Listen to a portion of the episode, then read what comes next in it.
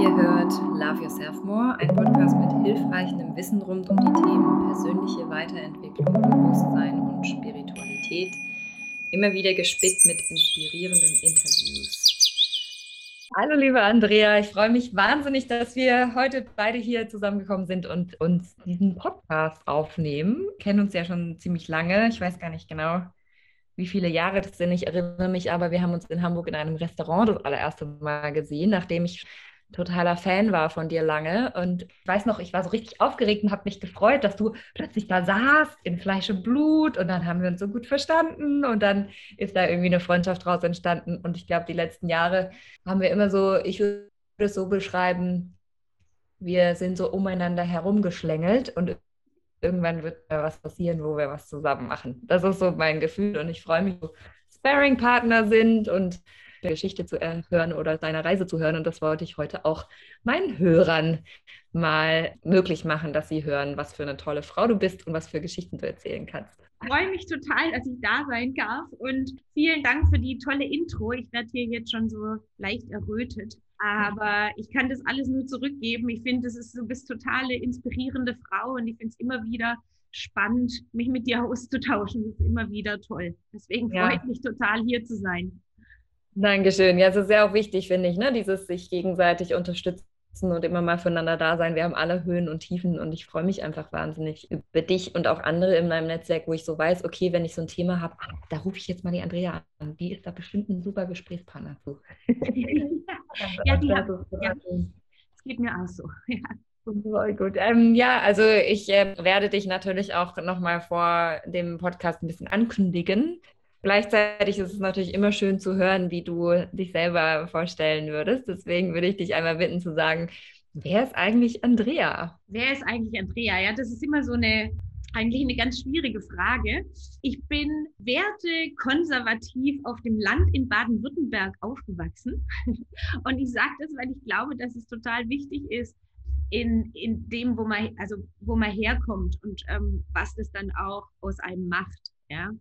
Und ähm, für mich war das total schön, auf dem Land aufzuwachsen, aber auch total schön, dann ab einem gewissen Punkt auszubrechen und diese konservativen Werte zu challengen und auf, auf eigenen Füßen zu stehen. Und dann habe ich aber doch erstmal Wirtschaftswissenschaften studiert, weil man das dann da doch so macht. Und bin dann so auf meinen Weg gegangen, habe viel im, im Marketing und Sponsoring erstmal gearbeitet. Muss sagen, dass ich damals kein wirkliches großes Selbstbewusstsein hatte, aber ganz tolle Chefs, muss ich einfach wirklich sagen, die mich immer wieder ins kalte Wasser geworfen haben und gesagt haben, wir glauben, dass du das kannst. Und ich dadurch Schritt für Schritt immer mehr gelernt habe, äh, mir was zuzutrauen. Und irgendwann mich ja dann auch selbstständig gemacht habe, was ich mir drei, vier Jahre davor nie hätte vorstellen können. Und seitdem ich selbstständig bin, mache ich äh, echt finde ich, für mich spannende Projekte, lebe ein Leben, das relativ unkonventionell und nicht so 9 to 5 ist. Berate Unternehmen im Bereich äh, Marketing und Sponsoring und bin dann eben 2007 nach Marrakesch. Meinem damaligen Mann ähm, auch aus so einem Gedanken heraus, wir wollen Innovation und Nachhaltigkeit zusammenbringen. Und ähm, haben dann ein altes Haus umgebaut mit traditionellen Kunsthandwerkern. Wieder eine total neue Welt unglaublich spannend, unglaublich challenging als Frau in die arabische Welt zu kommen und ähm, erstmal mit dem Selbstverständnis der europäischen Frau ähm, einzutreten und dann so ein bisschen die neue Kultur schätzen zu lernen oder auch die Grenzen kennenzulernen und sich dann aber doch langsam einen eigenen Weg zu finden, wie man damit irgendwie klarkommt. Und ähm, daraus ist ein kleines Hotel geworden, und es hat mich inspiriert, die Zeit dort ähm, Avery zu gründen, was jetzt doch seit zehn Jahren mein, mein Herzensprojekt ist. Ja, also wir, wir bringen Designer und Kunsthandwerker zusammen und ähm, kreieren handgemachte Accessoires, die der Tradition folgen und den Leuten vor Ort eben Arbeit geben, aber doch mit einem gewissen, ähm, sag ich mal, modernen Touch versehen sind und reinvestieren Teile des Profits in Bildungs- und Community-Projekte vor Ort. Mhm. Ähm, und das ist einfach total toll zu sehen, wie dort dann Frauen aufblühen, wenn sie merken, dass sie wertgeschätzt werden und, ähm, und dass jemand kommt und an sie glaubt. Das ist ähm, was total Schönes.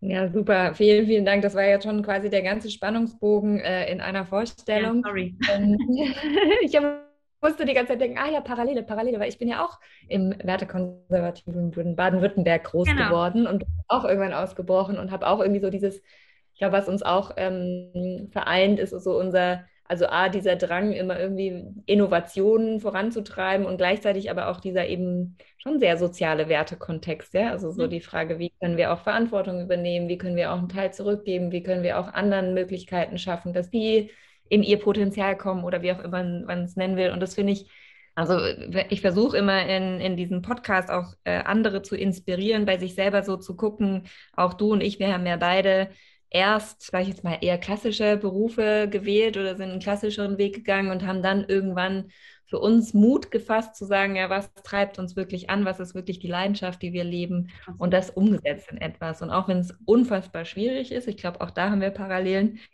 dass wir manchmal uns selber wahrscheinlich auch fragen, warum mache ich das eigentlich alles nochmal? Aber dann doch immer wieder, dann doch immer wieder die Leidenschaft und die Begeisterung eben auch für dieses, ja, es ist ja auch ein Stück weit Freiheit und Selbstverwirklichung. Ja? Und das finde ich bei dir eben auch so schön zu sehen.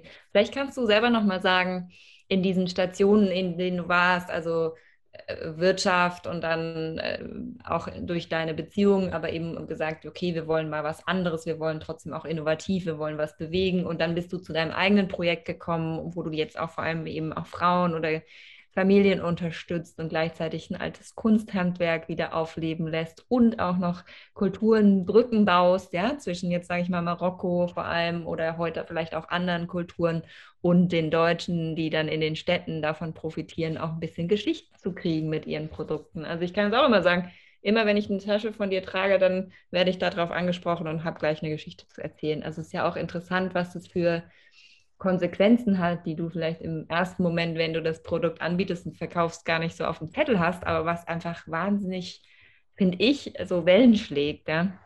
Aus dieser Perspektive heraus, was, was ist das, was es bei dir angetriggert hat? Ja? Also was hast du für eine Leidenschaft? Was war das, was du immer schon gerne gemacht hast? Wo bist du deinem Herzen gefolgt oder deiner eigenen, ja, deiner, deiner eigenen Leidenschaft zu sagen, das möchte ich zu, meinem, zu meiner Berufung machen? Ich ich finde eben, die Welt ist nicht schwarz-weiß und ähm, es gibt ganz viele Grauschattierungen da drin. Was ich immer so schwierig fand, war, in eine Schublade gepackt zu werden. Ja, das heißt, ähm, wenn du eben in der Wirtschaft warst, dann hattest du deinen Hosenanzug an und dann wurde irgendwie so äh, bis abends um zehn gearbeitet, äh, drei Wochenenden und wenn du dann irgendwie erzählt hast, dass du auch noch irgendwie einen Sozialdienst machst oder was auch immer, dann würdest du irgendwie so für ein bisschen verrückt gehalten. Ja? Und auf der anderen Seite war aber auch diese NGO-soziale Welt, die die Wirtschaft immer verteufelt hat. Ja, also die Kapitalisten, die Ausbeuter, keine Ahnung. Und ich habe mich ehrlicherweise in beiden Welten nicht wirklich wohlgefühlt. Mhm. Und hatte dann so das Gefühl, ich muss meine eigene Welt kreieren, in der ich diese Seiten in mir, die ich beide habe, ich gehe auch total gern mal ein Champagner trinken und wie auch immer und stehe dazu.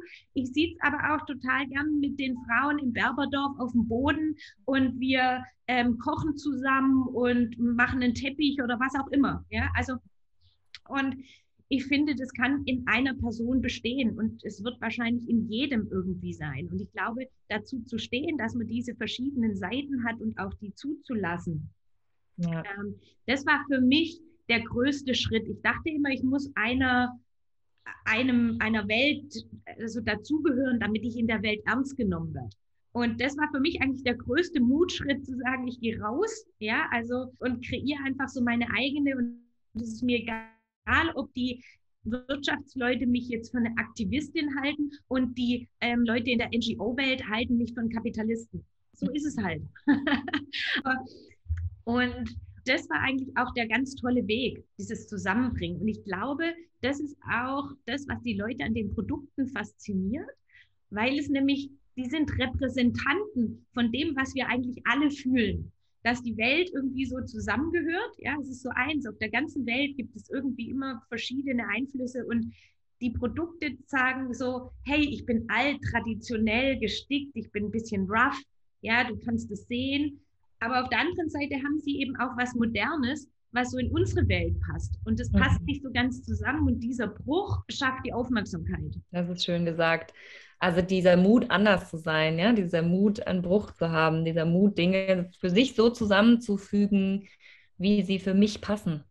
Ob das jetzt ja, genau. für andere passt oder nicht, ist mir egal. Es ist mein Weg, es ist meine Sache. Das ist ja das, was im Kern man so platt auch immer gesagt bekommt. Ja, du musst ja deinen Weg gehen. Wie ist denn das für dich? Was würdest du heute sagen, so die drei Sachen, die bei dir dazu geholfen haben? Also wie hast du damit angefangen zu sagen, okay, wie finde ich das jetzt raus? Du bist inspiriert worden, aber wie hast du dann gesagt, okay, was kann ich daraus machen? Hast du dich einfach hingesetzt und selber irgendwas aufgeschrieben oder hast du Hast du einen Sparring-Partner gehabt oder wie, wie, hast, wie hat es für dich so angefangen, dass du gesagt hast, okay, wie mache ich mich jetzt auf den Weg? Tatsächlich waren so die ersten Schritte sehr extrinsisch. Also ähm, mein, mein erster Mutschritt war ja, sich selbstständig zu machen, noch im Jahr 1999, wo es noch nicht so selbstverständlich war wie heute, dass man als Freelancer arbeitet. Ja, da war das eher so, hey, du arbeitest alleine. Mhm. Und da war es tatsächlich so, dass ich damals einen Chef hatte, mit dem ich echt nicht klar kam. Und dann mhm. in der Probezeit gewechselt habe zu der nächsten Firma, wo ich ein Klima vorgefunden habe, war einfach, ich meine, da, das kennen wahrscheinlich viele, die angestellt sind. Man wird einfach nicht wertgeschätzt. Das ist ein ähm, mhm. und, und ich wollte in so einem Umfeld nicht arbeiten. Das hat mich wirklich belastet. Dann habe ich mir einfach gesagt, ich kann so nicht leben. Also es war einfach ganz klar, ich, ich muss was anderes tun. Weil mhm. ein ganz starkes Gefühl. Und dann, dann habe ich das zugelassen und einfach gesagt, ich probiere das mal. Das war das, so das Erste. Ich habe damals einen Mentor gehabt, also den habe ich nicht gehabt, den habe ich mir einfach genommen, mehr oder weniger. Also er, er hatte keine andere Wahl, sagen wir so. ja, eingecasht, ja. Und, und das würde ich auch wirklich jedem ähm, empfehlen, der, mhm. also challenge deine Idee mit jemandem, den du, den du sehr wertschätzt für seine Idee, für sein Denken, ja. Und frag ihn einfach, ob er dir eine Stunde schenkt. Und das macht jeder. Also ich kenne eigentlich niemanden, der heutzutage dann sagt, das macht er nicht. Und, ähm, und das hat mir wahnsinnig geholfen. Dem habe ich dann tatsächlich eine Präsentation gezeigt und habe gesagt, guck mal, das ist meine Idee, da will ich hin. Meinst du, das schaffe ich? Und er hat gesagt, okay, das ist challenging, aber das schaffst du. Und das hat mir nochmal den letzten Schub gegeben, zu sagen, ich traue mich jetzt. Ja. ja. ja, also deswegen, das, das kann ich nur empfehlen. Also, kann ich gut nachvollziehen, also von mir selber und auch von vielen anderen. Also ich glaube, was das eine ist sozusagen wirklich zu spüren, da stimmt was nicht, was will ich anders machen, sich zu überlegen, was wäre das und wie kann ich das gestalten und dann auch, also ob es jetzt ein Mentor ist oder mehrere. Ne? Also ich habe das selber auch so gehabt, dass ich immer mal wieder mit verschiedenen Projekten. Ich merke, in dem Moment, wo man den Mut fasst, rauszugehen, mit anderen drüber zu sprechen und die zu fragen, was sie davon denken, öffnen sich plötzlich auch Türen. Also ich glaube auch, das, was du beschreibst, so dieses Mentor zu haben und auch den Mut zu haben, die Geschichte rauszutragen und sich jemandem anzuvertrauen. Ja. Das ist, das ist also, ja, das finde ich auch total wichtig.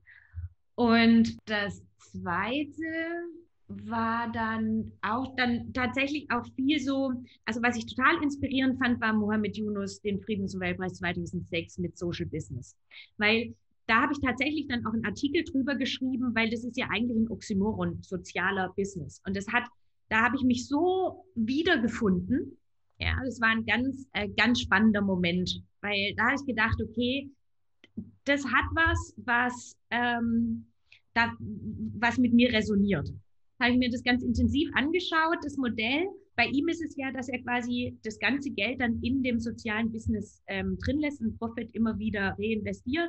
Und ich habe dann eben mein eigenes Modell entwickelt, wo wir sagen, wir machen einen Profit Share und 50 Prozent gehen eben immer wieder in die Stiftung, aber 50 Prozent Profit bleiben auch bei denen, die ähm, das erwirtschaftet haben. Also ja. und habe mich dann eben auf der Ebene ähm, damit auseinandergesetzt. Und ich glaube auch so externe Inspirationen sind auch, also Studien lesen, Folgen, was irgendwie große Denker sagen, ähm, sich mit anderen Theorien auseinandersetzen, neue Denkansätze anschauen, auch wenn sie vielleicht erstmal total fern aussehen für einen selbst, fand ich immer wahnsinnig inspirierend und haben mich auch immer wieder beeinflusst in meinen Entscheidungen tatsächlich.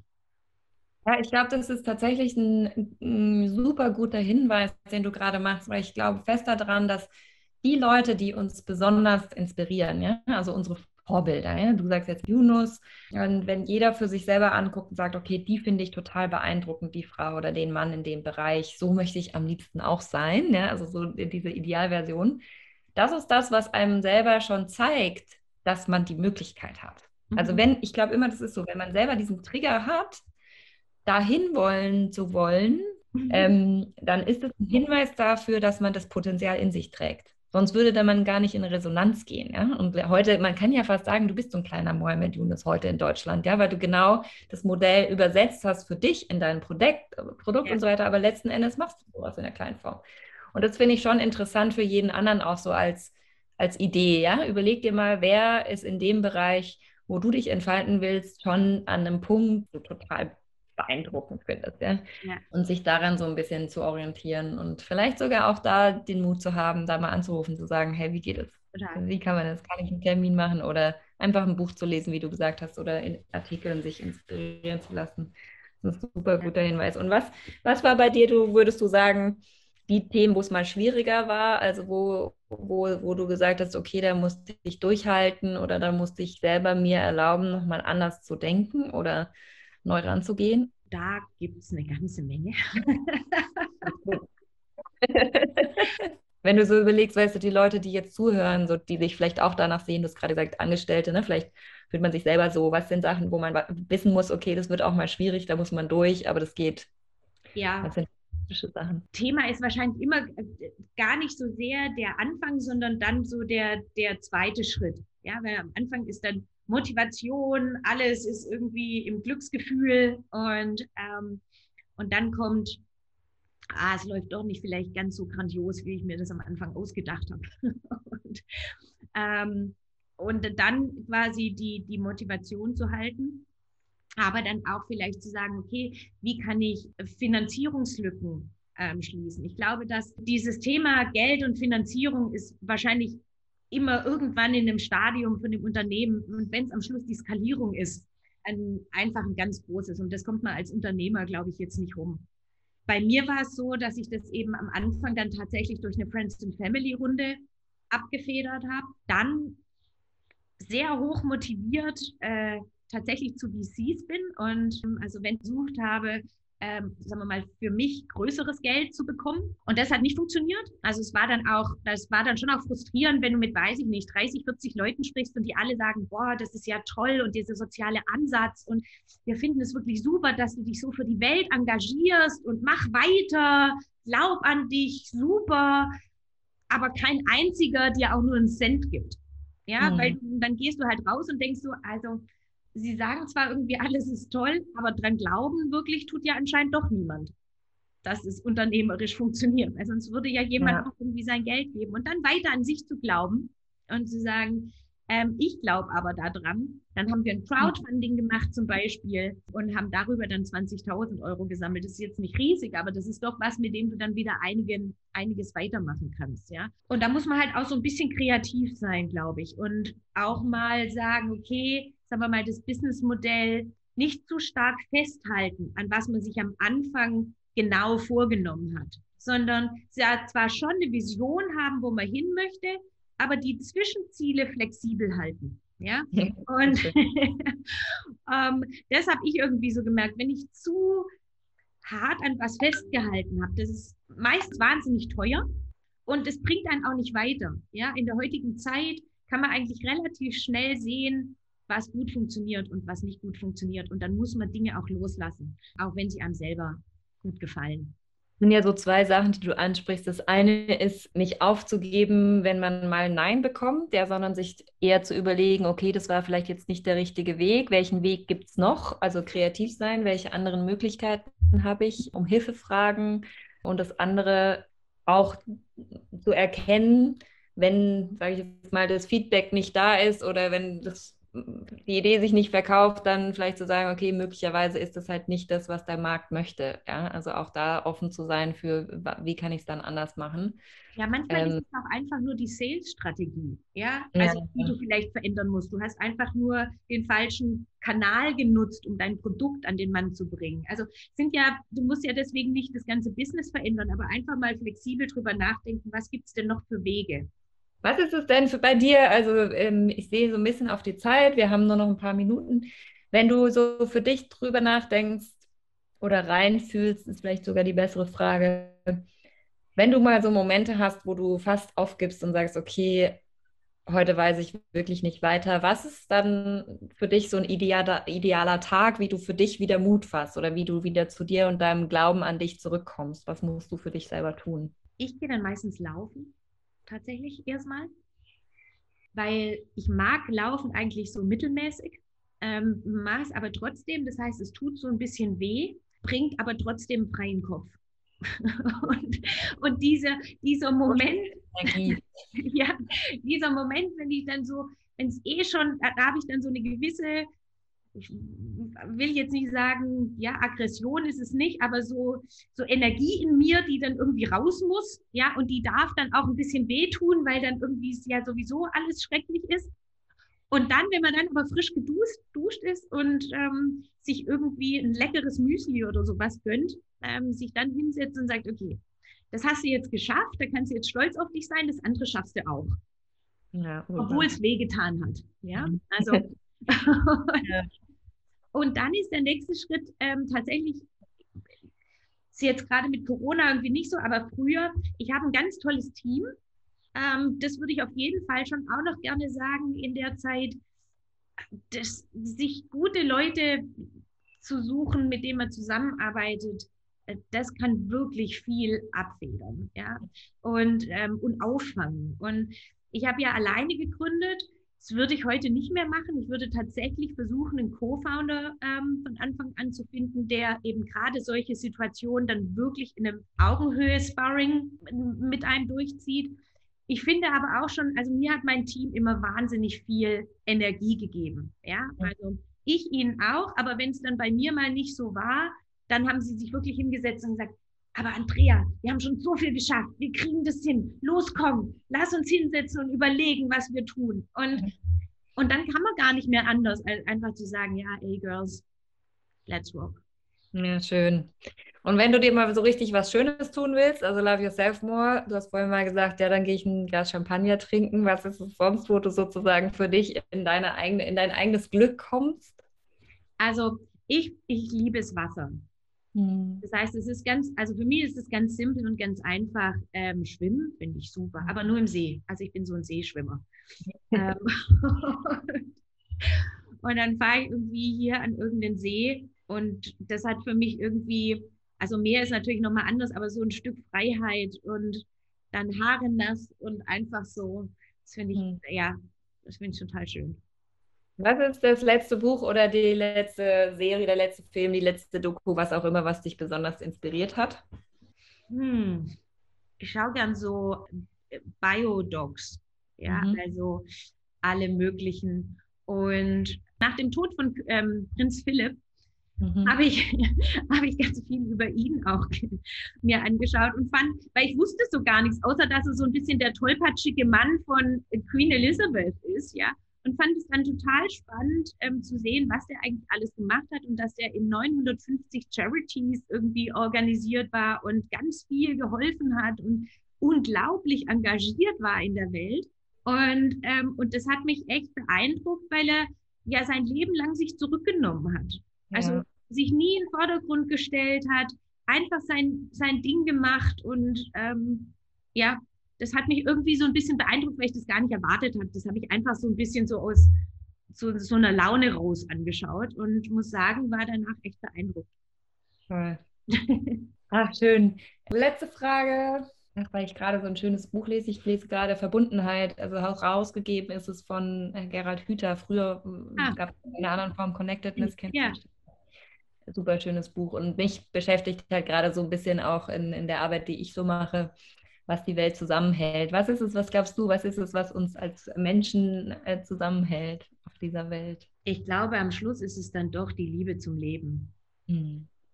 Also, ähm, ich, ich, glaube, am Schluss, wenn, wenn du fragst, also was ich gemerkt habe und gelernt habe, ist, dass Wertschätzung und Respekt ähm, gerade gegenüber, wenn es jetzt eben interkulturell ist, ein sehr verbindendes mhm. Element hat. Ich finde auch Humor mhm. ist ein wahnsinnig verbindendes Element. Ja.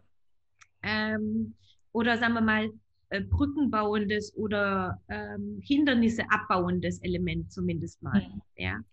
ja. Das ist, ich glaube, es sind so, so mehrere Klebstoffe, die in der Welt unterwegs sind, die helfen, dass wir ähm, verbunden bleiben. Ja, die Liebe zum Leben, da kann ich auf jeden Fall einen ganz klaren Haken auch drunter setzen. Ist auch das, was für mich auf jeden Fall das ist, was mich immer wieder antreibt. Ja, warum, wenn ich so einen Moment habe zu sagen, oh, warum mache ich das eigentlich überhaupt? Ja, weil die Liebe zum Leben zwar nicht nur für mich, sondern für uns alle. Und das ist, was ja. ich bei dir auf jeden Fall auch sehe. Ja, ich glaube aber, man muss sich immer wieder so hinterfragen und hinsetzen und sagen, wow, wie viele schöne Sachen habe ich eigentlich in meinem Leben? Ja. Das ist ein sehr schöner Abschlusssatz. Ich freue mich total, dass du dir wirklich die Zeit genommen hast und so offen und ehrlich über deine Geschichten erzählt hast und hoffentlich viele, viele da draußen inspirieren konntest. Nochmal wieder. Es gibt ja viele Sachen über dich schon zu lesen und ich werde deine Website und alles natürlich verlinken und ähm, freue mich schon, wenn es irgendwann wieder TEDx Marrakesch gibt oder andere Reisen oder irgendwelche Veranstaltungen, wo wir uns auch vielleicht sehen und vor allem ähm, möchte ich wirklich allen ans Herz legen, noch mal ein bisschen genauer über Avery zu lesen, was ihr da Tolles macht und ja, was es auch für wirklich tolle Produkte sind, die ähm, in jedem, zumindest auf jeden Fall weiblichen Haushalt nicht fehlen sollten. ich danke dir, Dani, für, dies, für die schönen Fragen, ja. ähm, das schöne, ja, die schöne Unterhaltung und dass ich dabei sein durfte.